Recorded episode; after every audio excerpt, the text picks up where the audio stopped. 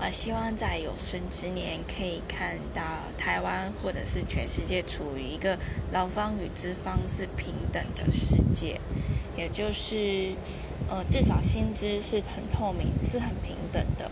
嗯，你拥有什么样的条件，就有什么样的薪资水平。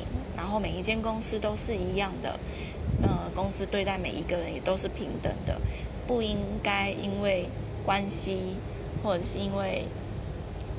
呃，血缘去不一样。